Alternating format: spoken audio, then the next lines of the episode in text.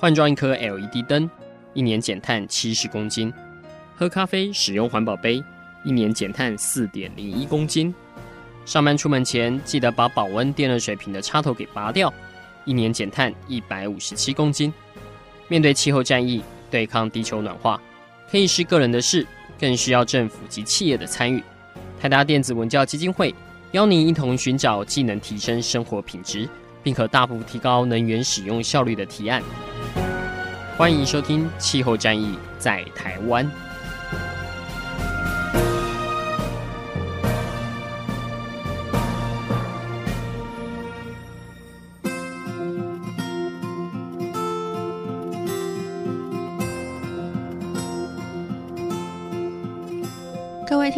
好，欢迎收听《气候战役在台湾》，我是今天的主持人台达文教基金会的姿荣。那各位听众呢，如果听到这一集呢，相信呢，呃，听完之后你会对就是家里面的房子的用电呢有非常清楚的基本观念哦。尤其是台湾老房子占的比例很高，其实呢，你的房子如果超过二三十年以上呢，呃，电力系统呢可能就要特别去注意哦，因为电力系统其实很像呃人的血液的系统。人可能会会因为年龄的关系，血管也并不像年轻的时候那么健康。但是这件事情，我们可以透过健检跟保养来了解状况哦。但是房子的电力系统，我们要怎么样从日常当中了解说，诶，它是不是维持正常的，或者是呃，因为我们的使用的关系，带来了一些相对性的我们不容易察觉的危险哦。那我们今天很高兴呢，可以邀请到老屋用电安全健检的专业团队来到现场。这三年呢，他们已经帮超过上百栋的老房子诊断过。那我也来介绍呃，今天我们在座的专家给各位听众认识。那首先呢是。是大雅集团的董事长沈世宏，沈董事长。呃，各位听众好。那另外是中华民国电机技师工会理事长黄仁章黄先生。哎，各位听众大家好。那另外是老屋建检专案的召集人吴建新吴技师。呃，各位听众大家好。那呃，之所以有这个老屋用电健检的这个专案呢、其实呃，我们在节目之前跟沈董事长聊了蛮多。那沈董事长呃，来自于大雅电缆，他们正是就是核心的发起的单位。但是，一开始呢，其实大雅电缆在做这件事情的时候，跟老屋还没有那么直接的相关哦。我们就先请沈董事长来帮我们介绍一下，为什么就是从企业本业出发的一个社会责任，会长大变成是可以呃帮老屋安全来把脉的一个专案。呃，谢谢主持人。呃，我来谈一下这个缘起好了啊。呃，我们公司我除了是大亚电缆的董事长以外呢，也是我们呃大亚电缆美丽家园基金会的董事长啊。那么美丽家园基金会呢，它的宗旨呢是以环境友善为主啊，环境友善活动的赞助、环境友善教育的推广跟人才的培育啊。呃，我们在做这个环境友善的活动的时候呢，一方面也想说怎么样跟我们自己的本业相结合啊，所以一开始呢，出发点呢，我们是。结合我们公司自己的人力，然后对我们邻里方面的呃用电安全呢来做一些宣导啊，所以一开始从我们公司的总公司所在地关庙，以及我们这个台南地区啊啊搭配我们的邻里长来做这个社区用户的用电安全宣导。那在这个宣导的过程里面呢，我们也发现很多 来参加的人跟我们反映说，呃，我这个用电的知识的宣导是很好。可是更实际的需要是，我的房子都老了，那我自己呢？呃，家里用电安全，我也没有那个专业知识来进行这个了解或诊断啊。那我们就也探讨了一下这个问题啊，发现呢，第一个，它的确是一个问题，因为当今的社会上并没有一个机制呢。我今天如果想要寻求帮忙，也不知道何处可以去。那二方面呢，这种老屋建检的专业知识呢，又超过了我们自己一般普遍的用电安全的宣导，所以我们就想到说，很自然的就结合在这方面最专业的，就是我们中华民国电机技师工会呢，跟他们来合作呢，一起来帮这个社会老屋呢做老屋建检这个活动。那呃，这边其实也要请教我们的专家哦，因为一般听众可能也跟我一样，对于就是房子的就是电力系统啊，它的呃使用寿命大概是多久？比如说我们呃印象当中，一个一栋房子它可能有三十年到五十年这么的的使用时间，那电力系统是不是也可以维持这么久的时间呢？或者是说它可能其实是有一定的年限？那呃，透过维护，它其实是可以再提升它的使用的时间。嗯，电力系统啊，那个最主要是那个我们的那个配电箱嘛，哈，跟里面的断路器啊，那直接连到那个电器的，就是它的电线啊，哈，那我们最主要那个使用寿命大概就是电线的部分哈，那电线部分我们是建议说超过三十年啊，最好就把它汰换掉了。那其他的用电设备，我们大概就是配合装修啊去做一个改善这样子。那呃，用电安全其实房子里面其实都有电线。那呃，现在设定的时间大概是二十年到三十年嘛。我看你们的呃给就是外界的申请的一个使用的时间是有一个年限的规范。那我自己也很好奇，因为其实二三十年呃家里面需要用电的可能不是那么多。所以，呃，现在呃，以这个就是三十年为限的话，那开始在申请呃，让外界开放申请的时候，会不会有发生说，哎，其实真的这部分比例的房子的数量是非常高的？那呃，如果说这么多的那个房子需要做鉴检的话呢，你们怎么样去在呃申请的案件上面去做一个筛选呢？这个呃很有趣，我们开始做这鉴检将近两年以来哈，刚才主持人也提到了，呃，我们做了将近一百。四十几户哦，那收收到的申请大概有两百多件啊，那因为资源也很有限啊，所以我们也考虑说怎么样来优先化。我们大概有两个原则，一个是呃从这个申请的老屋的屋龄来看，屋龄越老，当然它的优先度就越高了。那第二个是如果有公益性质的，例如说像啊托儿所、育幼院这方面的，我们也会也会优先的这个搭配这个电机师工会这边的资源去给他们。呃，做见解。那刚刚有提到一个，就是哎，其实会以屋林这边来做一个优先顺序的排序。不过二三十年，我想听众朋友其实想一想，哎，其实大家的房子可能大部分也都会在这个时间。那你们在案子里面遇到过，就是年龄层最高的房子大概是几岁？呃，目前有四十几年。四十几年，好。那呃，这个四十几年部分，因为其实刚刚有提到那个台南啊，台南大家印象当中知道说，哦，这个是一个就是老房子。很多的地方，那呃，其实比如说像呃台北市，像今年的那个案子，其实拓展到就是台北市来，其实这个是一个就是比较普遍的屋龄哦。那大家在这个健检的过程当中，是不是也可以看得出一些共通性的问题呢？呃，目前来讲，呃，劳务健检这一块哦，它比较多的问题是一些系统上的问题的，譬如说像呃老旧建筑，它一般它没有阶梯系统。哦，它也不会装漏电断路器，哦，那这些事实上都在新的法规里面，它有要求。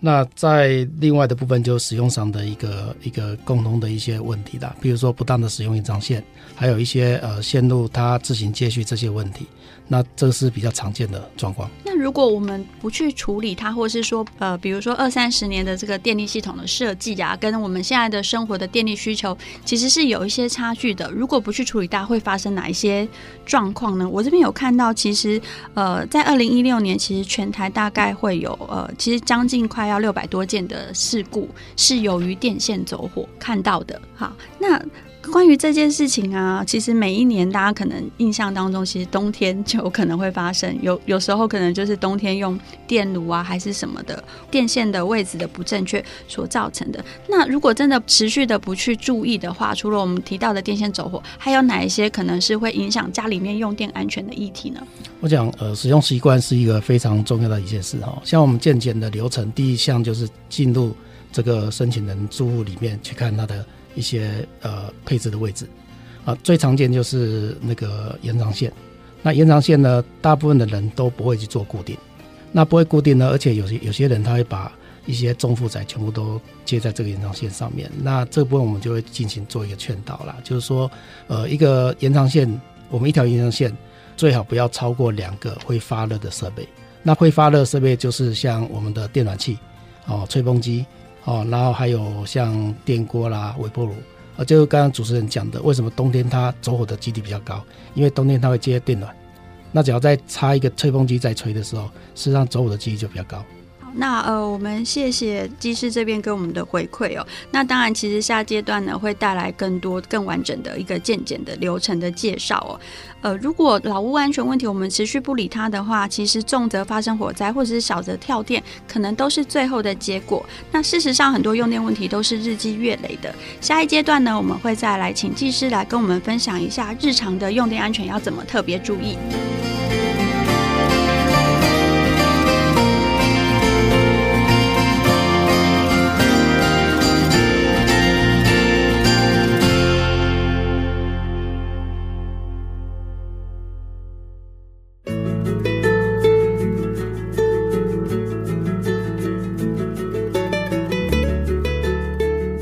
位听众，大家好，欢迎收听《气候战役在台湾》，我是今天的主持人台达电文教基金会的姿蓉。今天呢，要特别带大家来关心老屋的用电安全。只要你家中的屋龄超过二十年以上，你就有机会可以来申请大雅电缆跟基金会呢，他们所举办的一个老屋用电安全的一个健检的诊断。那今天节目当中呢，也邀请到大雅集团的董事长沈尚鸿沈先生，那以及我们的合作单位中华民国电机工会理事长黄仁章黄先生，以及我们的健检专案的召集人吴建新吴技师哦。那呃，技师在上阶段其实帮我们分享了他在劳屋健检的过程当中所看到的民众一般不会去注意的地方。那接下来呢，就要请就是呃吴技师这边来跟我们分享一下整个劳屋健检的流程是怎么开始的。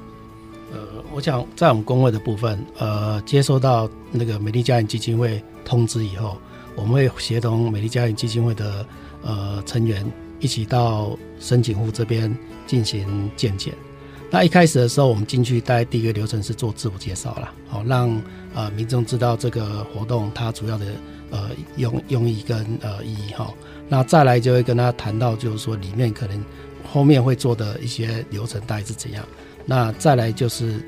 针对里面的一些摆设，包括它的呃延长线。哦，是否配置的正确？哦，有些用电的习惯，还有包括有没有漏电，来做一个检测。那再来就是针对配电盘跟电线的部分做一个仪器的一个检测。好，那我想请教一下，就是在健检之前，是不是民众他也需要呃先提供一些书面的资料？那这些书面资料的重点有哪一些？毕竟就是我相信，就是在家里面执行呃去看的时候，其实你们也需要一些呃前期的准备资料，然后来到现场的时候可以有更多的时间来找到问题。呃，我想现在民众他对这些资料是缺乏的啦，所以我们在申请过程当中并没有要求，就是到了现场以后，针对他的屋况，然后呃每个技师做一个专业的一个判断。那呃，刚刚提到就是呃，进到家里面去的时候，其实有点像呃，有一种就是像那种家庭访问的感觉哦。那呃，是不是在互动的过程当中，会觉得说，哎，民众他有发现说，哎，其实有一些是他已经是常年的习惯，但是却会是用电上面一个比较不容易管理的地方。呃，我想这的确是哦，因为一般在我们检查过程当中，我会发现哦，其实我们讲的问题，这个申请人他都知道。那他知道呢，他为什么不处理？因为他不知道严重性了。那在经过我们检测的时候，跟他谈到这我可能会发生的呃状况，呃，一般的反应都是会马上就想要配合来处理。所以我想这也是这个用这个健检最大的一个目的。那透过这样的互动，我相信民众应该可以实际有感受到，说原来就是看起来不经意的行为，或者是知道而不去做，后续会产生什么样严重的后果。那呃，您在这个过程当中，是不是也有发现说，民众他们很容易忽略的地方通常会是哪一些？像您节目有提到有一些非常重要的基本资讯，但是我相信听众朋友可能也跟我一样是很忽略的，比如说发热的电器，其实呃不要集中的使用这样的议题。嗯，没错，像一般就是呃延长线的使用啊，那延长线使用一般来讲，呃大部分使用它不会注意到第一个要固定，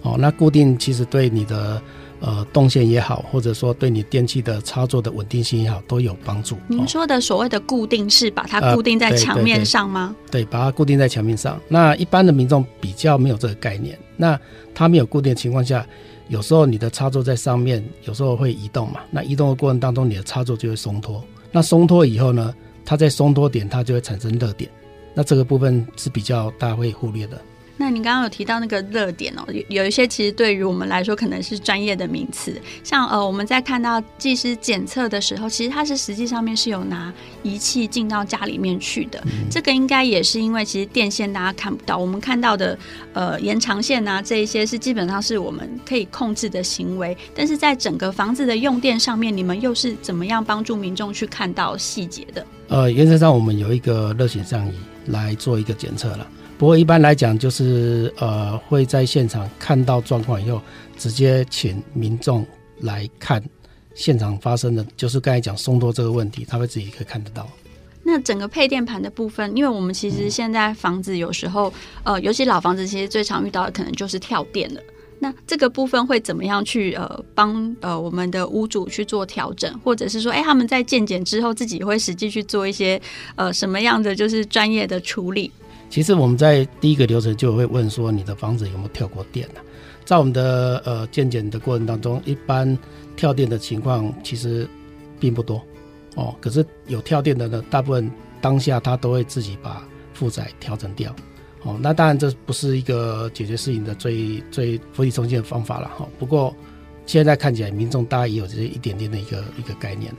嗯，就是如果你遇到跳电之后，你大概会知道说，先把一些就是呃正在用电的或是高耗电的关掉。但是釜底抽薪的方式是什么？呃、可不可以让我们有一些观念呢？呃，我想釜底的抽薪就是你要用最新的法规来检讨你房子的电力系统啊。那这部分就包含刚才讲的呃一些负载增加以后呢，你的系统你的电线的回路要增加哦。那这个部分是比较大家比较没在做的。那您刚刚提到的这个，应该就是呃，算是后续他找到病因之后，他要去做专业的手术的处理哦。那其实健检之后，我这边知道说，你们其实也会提供一份报告是给屋主的，对不对？对。那那这个报告里面是不是应该也有一些蛛丝马迹，是让我们的就是呃屋主他在接受检查之后，他真的想改善的时候，他可以有一个呃方式，比如说去找水电工啊，或者是找到就是专业的呃合法的解决单位来处理他的问题。呃，我想我们的健检报告哈，大概都会有一些呃比较务实的一个建议啦，譬如说他现场可以马上改的，我们就会提醒他，你现在就可以改。那有些，因为它必须要牵扯到装修，那装修也也是呃比较不容易的哈。那这部分我们就会提醒他，以后你装修的时候你要怎么去做，包括刚才主持人讲的，找一些有执照的专业人员来处理啊这部分。好，那这个其实是呃专业的电力技师给我们的建议哦。那其实接下来我们也想要就是问一下，就是沈董事长这边呐、其实从社区用电安全，那把这样的案子推。广城，其实现在其实好多个区域，他们都可以申请这样的服务。那呃，您自己跟电视电机工会合作之后，对您自己的就是实际上面的感受是什么？呃，从很多接受过健检的用户的反应来看呢，我们还觉得蛮受鼓励的，因为接受健检的用户给我们的回馈都是蛮正面的，就觉得这是帮助很大啊。那事实上，我们这个老屋健检的活动不是从台南开始。是从台北开始，然后呃台北，然后去年在台中，那今年开始呃台南跟高雄啊，那么将来呃我们也希望能够再扩充到其他台湾各地区，还有跟我们合作的中华民国电机技师工会呢，他们的会员呢也是遍及全台湾，电力技师的这个人数呢，在全台湾各地都有。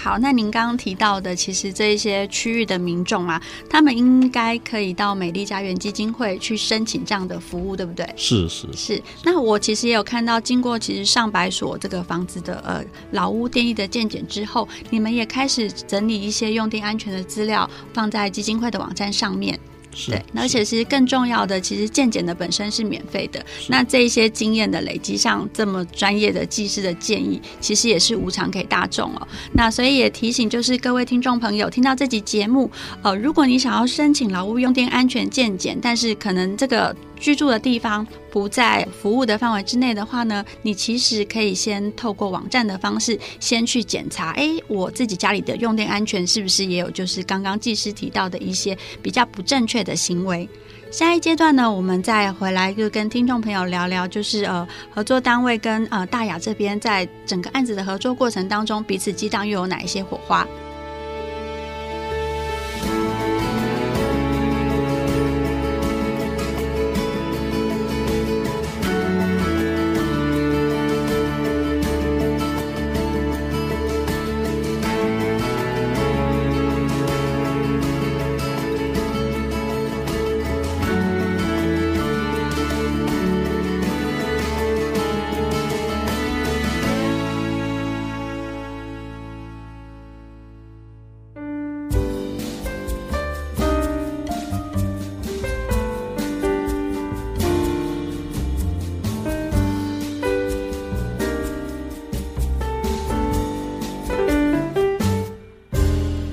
大家好，欢迎回到气候战役在台湾，我是今天的主持人台达基金会的资荣。今天呢，很高兴可以邀请到劳务用电安全见解的专业团队来到现场哦，来跟我们听众朋友分享呃有关于家里的用电的安全。那接下来呢，我们想要请教我们的呃这个专案的合作单位哦，也是中华民国电机技师工会的理事长黄仁章黄先生，呃，来跟我们介绍一下。哎，其实呢，呃，听众朋友可能不晓得，这个是一个相当专业的一个、呃、电机相关的一个团体哦。那他们又怎么样会在大雅电缆的合作邀请之下，然后进入到这个案子里面来？那我们请黄仁章黄理事长。哎，谢谢啊。那个我是中华民国电机技师工会理事长了哈，我们电机技师哈是从民国六十年啊就这个工会已经建立了哈，到现在已经接近五十年了啊。那我们是在八年前啊，我们是合并啊，合并成中华民国电机技师工会啊，所以我们是一个单一的专业团体啊，就是电机技师的工会啊。那我们大概在两年前哈，我们非常荣幸哈，那个大雅的那个沈董了哈，那邀请我们工会来参与这个老屋健检的这个公益活动哈，啊，我们工会是非常荣幸啊，非常支持能够参与这个公益性的活动啊，那我们也是着急了哈，刚开始是刚刚讲哈，刚刚开始是北区嘛哈，所以我们就北区我们由公共事委员会哈去组成了这个专案健检的小组啊。那去年扩展到南区哈，跟中区哈，那这两年来执行起来哈，我们对于这个活动哈是参与是非常的非常的荣幸的哈。那我们去年哈也是荣获那个内政部哈颁给我们工会是一个特优的团体，所以我们工会是在电机的规划设计领域哈是一个非常专业的哈。那也非常谢谢然后大雅。那个基金会给我们这个机会来参与。好，那其实您刚刚有提到说，其实是从非常就是专业的电力系统的规划，我相信都是非常高规格的。但是落实到就是家庭的时候啊，对于电机工会的本身或是执行的成员来说，有没有什么样不一样的收获跟启发？会不会一开始觉得哇，我平常用处理的都是非常就是比较高规格的电力系统，但是落实到尤其是家里面其实用电又是二三十年的这样的机电的环境，那呃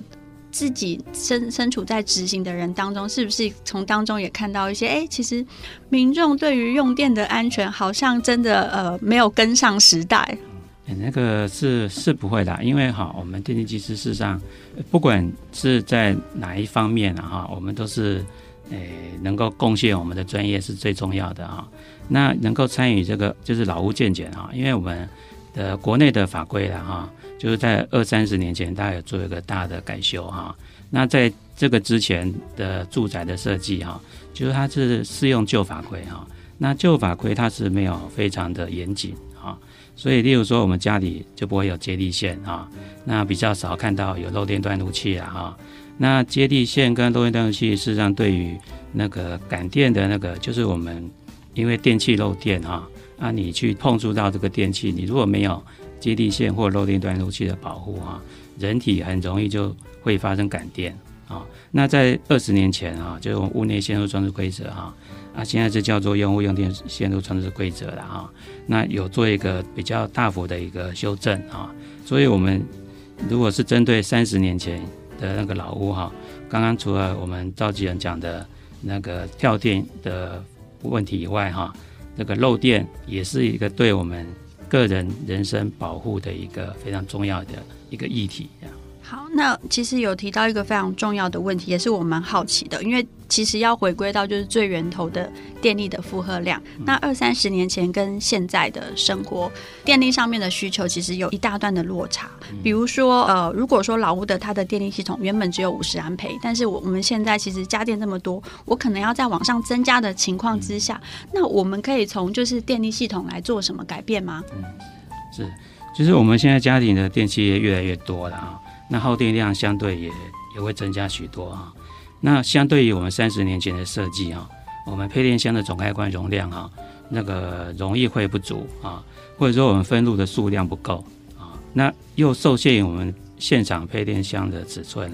啊，啊，要增加分路可能会有困难啊。那我们就很常见到分路共用的情形啊，就是好像有好几回路啊，共用一个断路器啊。那这个这个如果说我们的电线哈，跟断路器它如果有匹配的话哈，那那你很多电器一起用哈，那过载跳电，那可能还可以相安无事啊。啊，如果说我们的电线跟断路器没有匹配哈，那我们可能电线过载了哈，断路器它还不会跳啊，那那电线会发热啊，那绝缘层会熔断嘛哈，那造成短路哈，就有发生那个火灾的危险啊哈。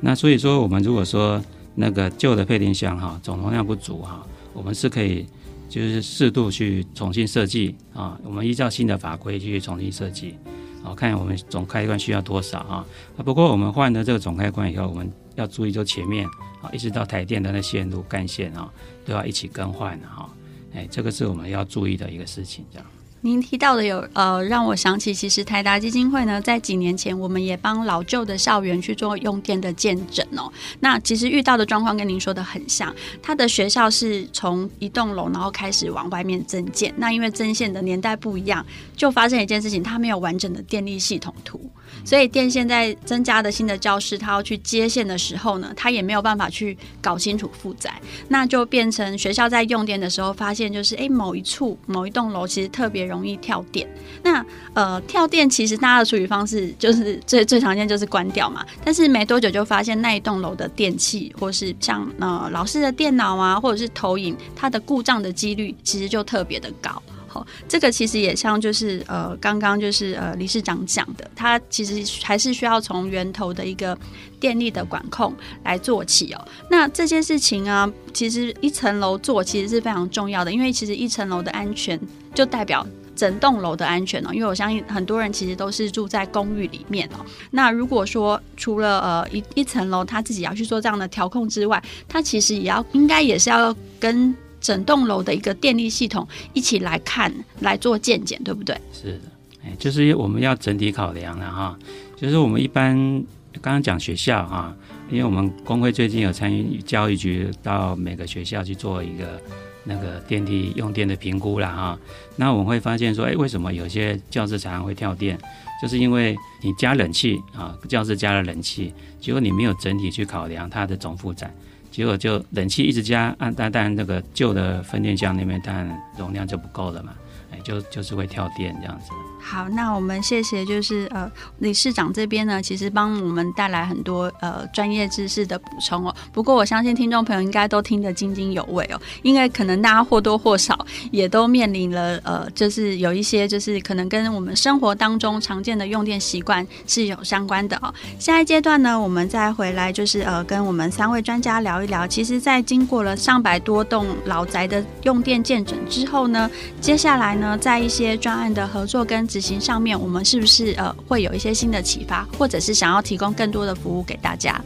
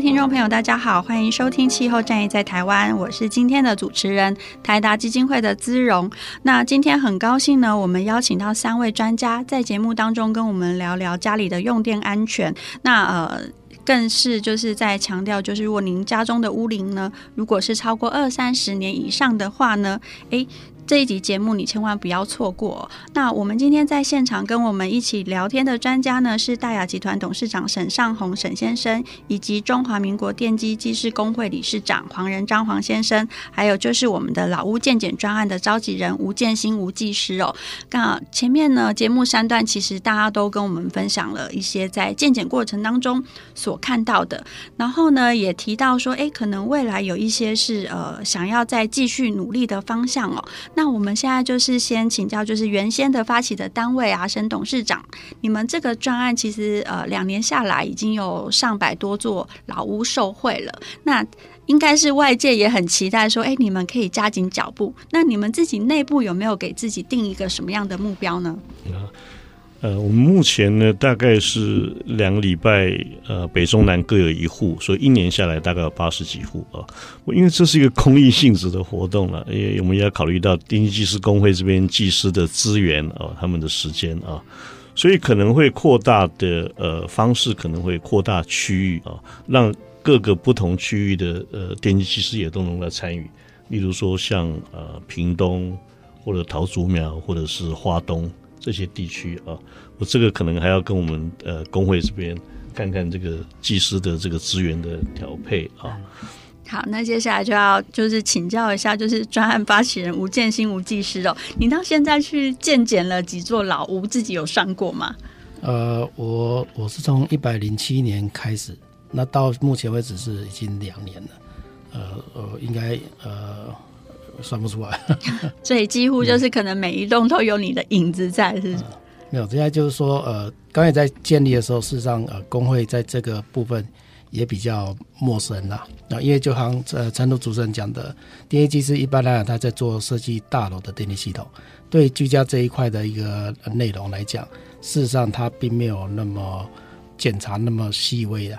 那在刚开始的时候，大家针对这个部分，呃，成立了专案，然后。呃，开始讨论，开始建立健检的表格，开始讨论要用什么仪器来检查。事实上也是一步一步来。哎，一开始的时候，呃，也是呃，大家慢慢慢慢到现在就比较稳定，然后也比较能很快的抓住问题。好，我我觉得有这个案子有一点就是非常了不起的地方，是因为真的是专业的电力系统的设计者或是维护者，他重新来做一套流程，是适合家里，应该是说就是适合一个住宅用户的一个电力系统的健检啊。那您自己觉得在这个流程的建立当中啊，您有遇到哪一些问题吗？比如说可能不是很了解，就是家里面实际上面能源用电，或者是刚刚其实黄理事长跟我们讲了很多法规上面的限制，或者是时空条件的改变，呃，我想遇到的问题大部分都是呃，比如说法规已经变了嘛，那事实上老屋它并没有强制性要它再去依照新的法规来做一个建制，所以我们在建检过程当中，其实只能用所谓的劝导，还有用一些观念来让呃生前民众知道，呃，他可能这边要做一些变化。那在实际上面，其实如果说他要去做调整的话，他是不是就要去跟台电？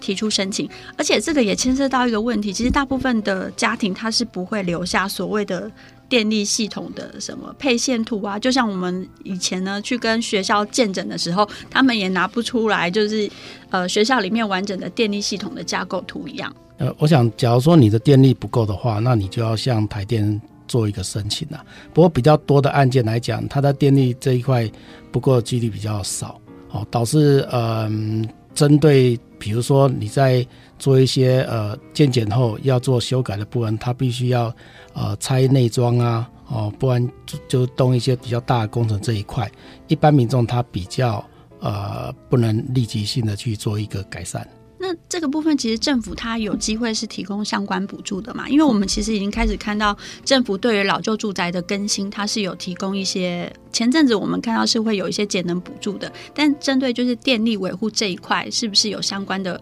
政策或是补助的方式？听众朋友如果有兴趣的话，他也可以很积极的去做下一步的动作。呃，我想现在我所知道是没有啊，不过呃，我想这样的一个呃方向是绝对是一个好的方向，因为。房子的老旧，其实对于呃住户来讲，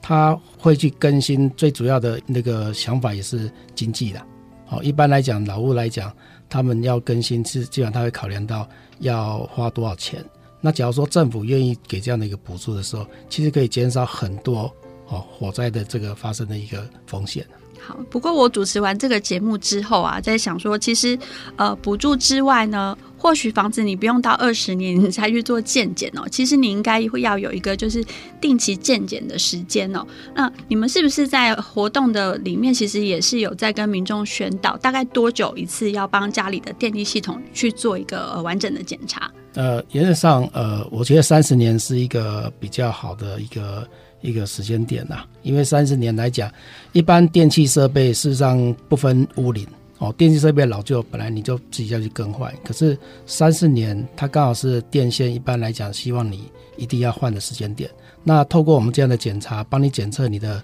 电线电缆，它的绝缘纸有没有破坏，哦，有没有裂化？那我想这样是比较有意义啊。您说的其实就是跟日常的生活习惯有关，比如说用电尽量不要超载，然后电线尽量不要折损哦。这是我在节目上面就是刚刚也跟各位专家学的。还有就是可燃物呢，尽量不要摆放在电线的旁边，这个也是。然后另外呢，呃，是不是关于我们的延长线的插头这一些，或者是电线的选择，你们这边也会提醒民众要多去注意？呃，我想呃，目前像呃延长线的部分，现在政府都有一些。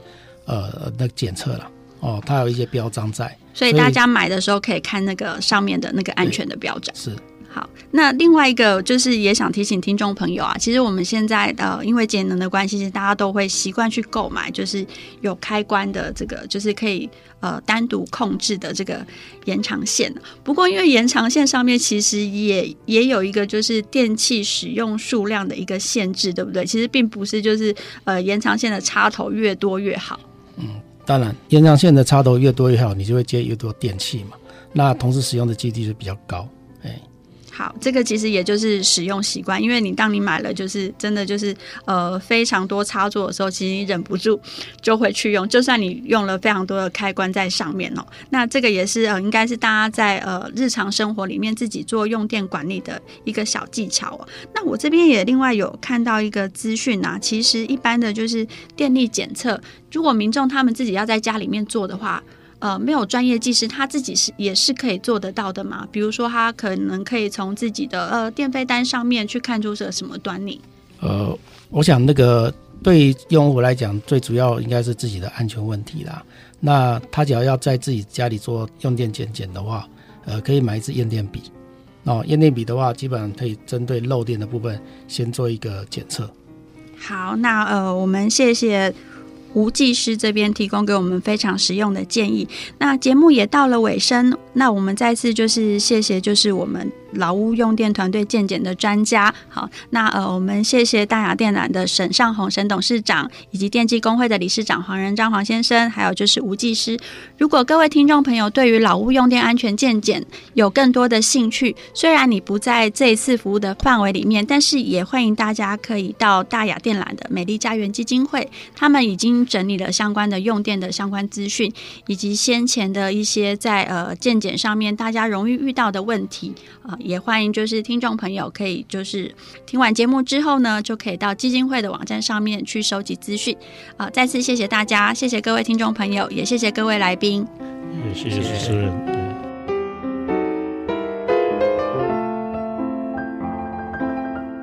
以上节目由台达电子文教基金会独家赞助播出。